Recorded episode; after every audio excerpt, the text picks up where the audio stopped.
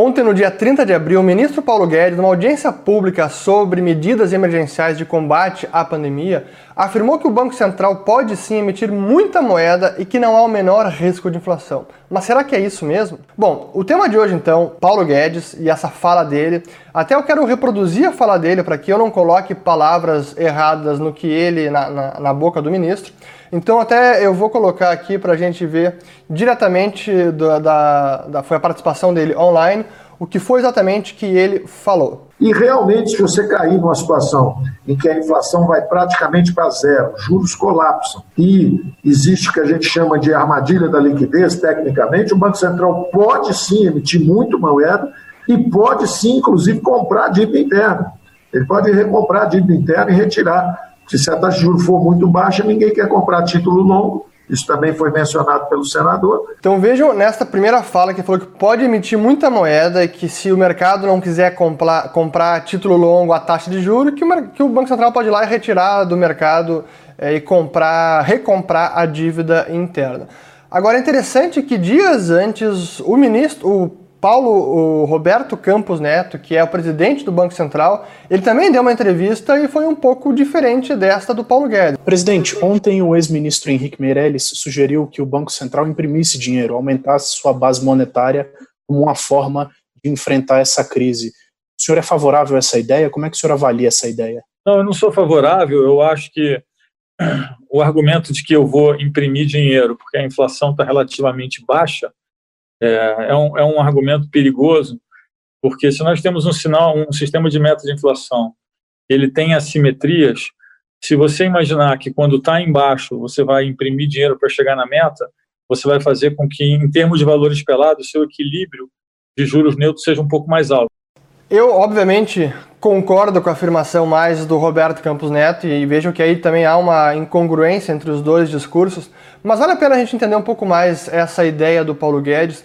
E o fato é que hoje a gente não, não é nem ideia, apenas ele respondeu que seria possível, mas a gente não sabe exatamente como se daria esta compra de títulos pelo Banco Central. Se seria diretamente é, do Banco Central com relação ao Tesouro, o Tesouro emite título e o Banco Central compra, ou se seria pelo mercado secundário, ou seja, o Banco Central adquire dos bancos a dívida pública interna, não se sabe. Mas é, é importante a gente também é, ver algo que talvez algumas pessoas até esqueçam que nesse momento, né, a gente tá, a gente tem a nossa o artigo 164 da Constituição Federal que diz que é competência da União emitir moeda eh, exclusivamente pelo Banco Central e que é vedado ao Banco Central conceder direto ou indiretamente empréstimos ao Tesouro Nacional, qualquer órgão ou entidade que não seja financeira. E o Banco Central poderá comprar e vender títulos de emissão do Tesouro com o objetivo de regular a oferta de moeda ou a taxa de juros. Será que por esse o segundo parágrafo poderia é, ser incluído nessa ideia do, do Paulo Guedes? Eu não sei, mas o fato é o seguinte. Primeiro de tudo, o Brasil não é os Estados Unidos, o real brasileiro não é o dólar. O que os Estados Unidos fez com o seu quantitative easing lá atrás, o afrouxamento monetário, e o que está fazendo agora, tem efeitos diferentes do que teria se o nosso Banco Central fizesse, porque a nossa moeda é uma moeda emergente. O nível de desconfiança que isso traria para o nosso país porque, se vejamos bem, né? Pela premissa do Paulo Guedes, pô, se o mercado não está comprando a dívida pública, a taxa de juros vigente, porque está muito baixa, o mercado está achando que está muito arriscado entrar na dívida. Aí vai entrar o Banco Central monetizar essa dívida. A primeira, para mim, o primeiro efeito que poderia acontecer é a própria a taxa de câmbio começar a disparar. Ou seja, o restante do mundo vai perder confiança, assim como o mercado já perdeu confiança na taxa de juros vigente. Não é, esse para mim é o sinal mais evidente de que a taxa de juros está no lugar errado. Se o mercado está repudiando a dívida pública a esse patamar de juro, é porque o juro deveria subir. Mas se o Banco Central entra no mercado despejando bilhões e muito dinheiro, como falou o Paulo Guedes, isso pode distorcer bastante.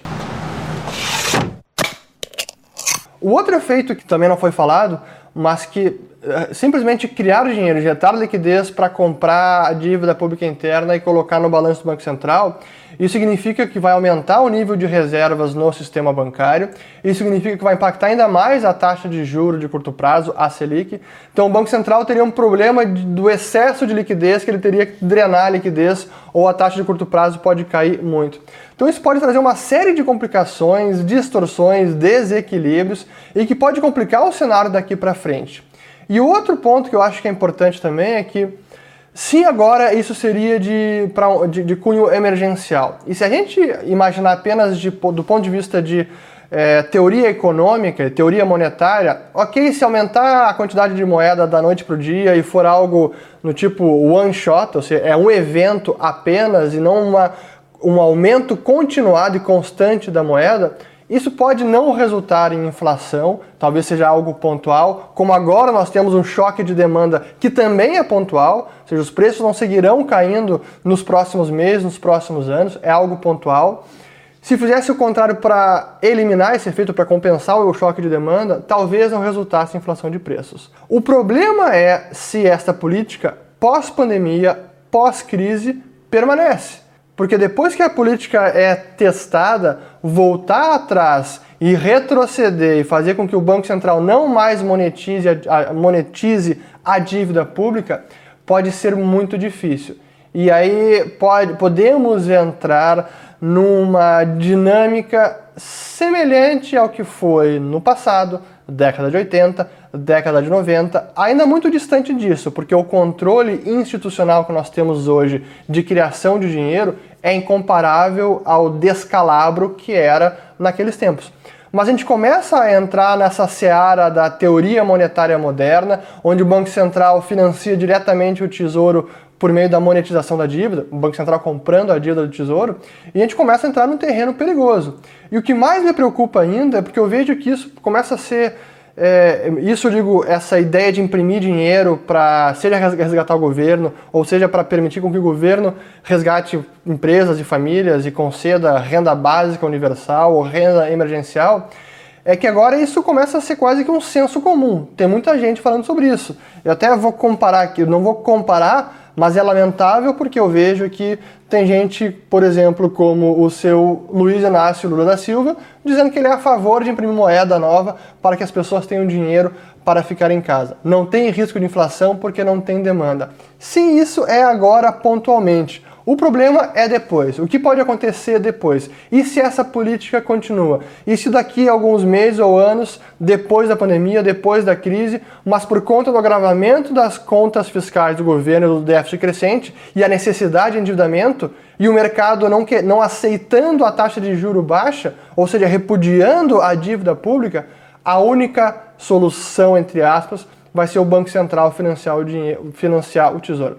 E aí, meus amigos, é voltar sim aquele cenário da década de 80 e década de 90. Então, é essa ideia, ela é muito perigosa, precisa ter muito cuidado com as consequências não intencionadas de financiamento direto do Banco Central monetizando a dívida pública.